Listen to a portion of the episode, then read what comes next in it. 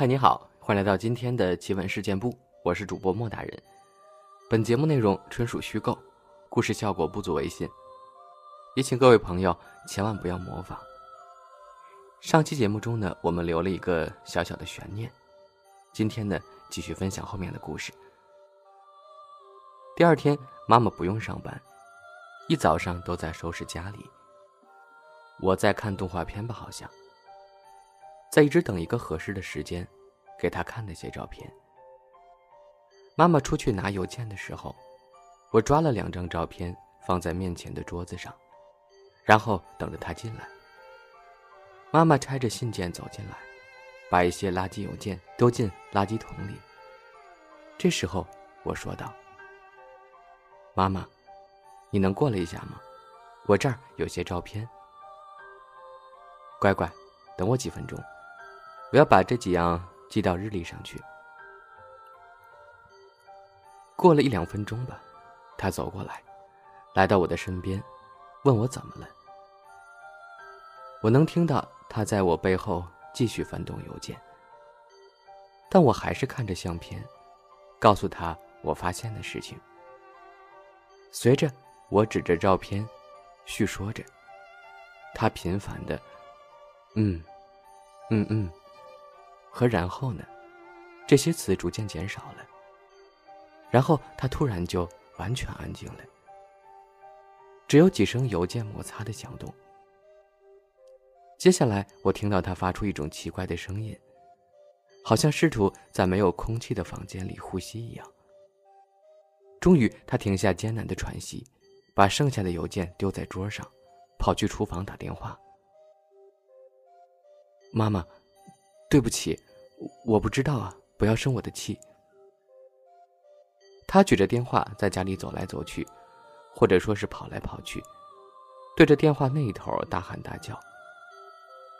我紧张的摆弄着我那些照片旁边的邮件，最上面的信封里有什么东西伸出来一角，在我焦虑而又无意识的翻动下，它掉了出来，又是一张。宝丽来照片，我有点困惑，想着是不是刚刚妈妈丢下邮件时，我的照片混进去了。但是我把它翻过来时，我意识到我没有看过这一张照片里是我，但这张是在近得多的距离拍摄的。我周围都是树，我正在笑呢，但我注意到里面不只有我，还有乔西。这张照片的拍摄时间就是昨天。我不由得向声嘶力竭打着电话的妈妈大喊。我不停的喊着，直到她终于回答我。干嘛？我唯一能想到的问题是，你是在给谁打电话？妈妈说，是警察，乖乖。为什么？我错了吗？我没有故意要。当时我并没有听懂他的回答，直到现在，当我被迫重温童年时，才得以明白。他抓起桌上的信封，我和乔西那张相片旋转着滑落，落在我面前的其他照片旁边。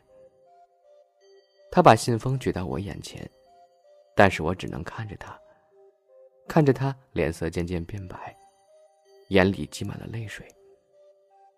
他说：“他必须报警，因为这封信上没有邮戳。”好了，这个系列故事呢就分享到这儿吧。因为我看有网友评论啊说不太喜欢这个故事，所以后面的故事呢我们就不再分享了。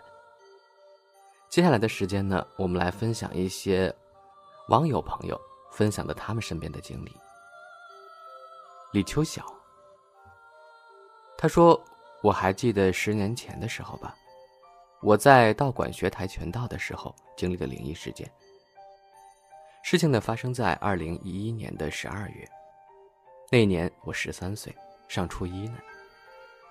当时我们原来的跆拳道馆和另一个道馆合并了，我就去了那个新的跆拳道道馆学习。当时我刚学到绿带。”那天和我们道馆的一个十一岁的男生，因为手骨折了，刚出院没多久。他因为错过了跆拳道升级考试，准备补考。当时我们刚到跆拳道馆，还没开始上课呢。我们在一起玩耍时，我突然看见有一个白色的影子从我旁边飘了过去。我一开始以为是别的小孩从我身边跑了过去。我回头一看，没有小孩从我身边经过。我看见了一个穿着白色衣服的女人站在那儿，是飘起来的。她的样子很恐怖。她朝着我露出了诡异的笑容，我很害怕，因为我姥姥信这些东西。姥姥曾经和我说过，刚从医院里出院的人阴气很重，在一定的时间内不能靠近她。我看见那个女人一直在我身边飘来飘去，我突然想起，我去学跆拳道之前，姥姥让我戴了一个红色的手链，我就撩起袖子，露出了那个红手链。紧接着，那个女人就消失了。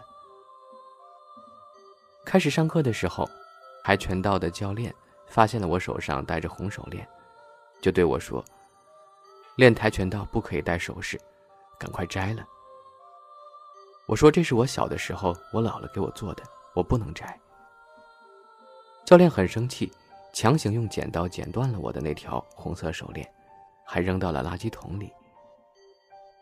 然后我就感觉我背后凉飕飕的，感觉有人在碰我，又看到有白色的影子在飘来飘去。突然，教练用棍子打了我一下，对我说：“又不好好练，在看什么呢？”因为我们跆拳道教练不信这些东西，我也不敢和他说我看到了不干净的东西。那天下午放学回家以后，我吓得躲在房间里哭了好久，就像撞邪了一样。过了好长时间才恢复正常。我现在还记得十年前我在跆拳道馆经历的灵异事件。我现在想起来都觉得可怕，我还对这件事儿有阴影呢。再讲一个我侄女经历的事儿。事情发生在二零一三年左右，那年我十五岁，上初三了，侄女十六岁，我只是辈分高。当时我侄女中考落榜了。没有考上高中，她从农村去了城里的卫校学医了。我侄女学的是医学专业，他们经常上尸体解剖课，教室里有成年人的尸体，也有婴儿尸体，还有各种动物的尸体。侄女每次见到我都说上解剖课真是太吓人了，我真受不了呀。突然有一天晚上十二点左右，我侄女和她的舍友。听到了宿舍一楼走廊传来了一阵婴儿的啼哭声，那个声音很是瘆人。我侄女和她的室友们都吓得不敢睡觉了。那阵婴儿的哭声过了一个多小时后就消失了。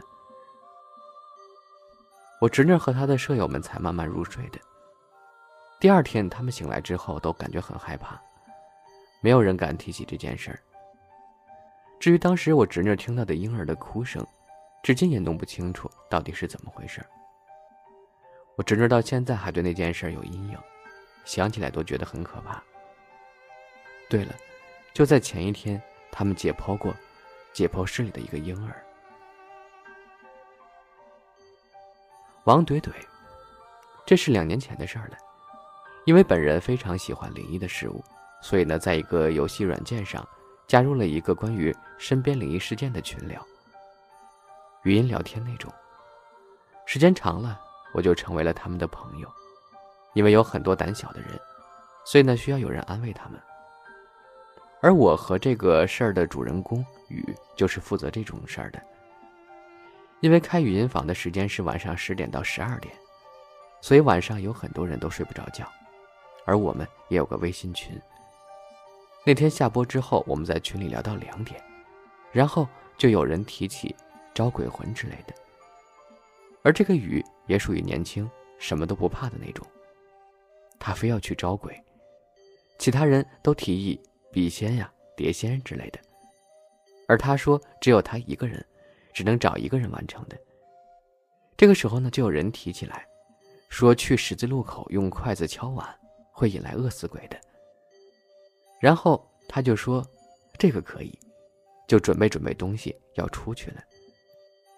然后我在微信劝他不要去，他说没有事儿的，让我不用担心。他在群里发起了群聊，就出门了。刚开始他去了一个人比较多的十字路口，摆好了东西，在那儿敲了有两分钟吧。结果有人说，现场人太多了，让他去一个人少的地方。他又找。去了一个少点人的地方，在那儿又敲了四十五分钟。当时开着视频，我们在视频里面什么也没有看到。然后他说什么也没有，就是有点冷，收拾收拾回家了。还说如果活着，明天半夜照镜子削苹果；如果三天没有上线，就给他烧纸吧。又聊了一会儿，就都睡觉了。我们以为这件事就这么过去了，但并不是。第二天，他没有在；第三天，他依然没有上线。直到第四天凌晨，他才上微信，告诉我说他生病了。我就问他吃没吃药啊？怎么还生病了？他告诉我那天回家之后就一直发烧，三十九度多，一直不退烧。在医院住了好几天，还没退烧呢。然后还和我说，他一直做噩梦，有好多人和他要饭吃。在群里，他就说了一句话：“以后不要再接触这些东西了。”接着群里就沸腾了，一直在讨论。我就跟他说：“注意身体，找人看看什么的。”结果他也没回我消息了。又过了几天凌晨。他再次上线，换了一个头像。以前的头像是坟墓里有个白阿飘的那种，给我发了个消息，说谢谢我关心他，群里的人都巴不得他去死呢。我问他身体好点了吗？他说找人看了，在他做梦的地方扔了两个硬币，烧了纸钱就好了。我说那就好，可是你新头像有点丑。然后他就发了个表情。说让我帮他找一个，我就去找头像了，发给他，他换上头像，就再也没有上线过。我想告诉大家，请神容易送神难，有些事儿千万不要轻易去尝试，不然可能会招致不幸的。空白，他说有一次晚上，跟朋友开着小电驴出去逛。还是在那条环城路上，半夜三更也没什么车。忽然有个大爷开着辆摩托车从我们身边经过。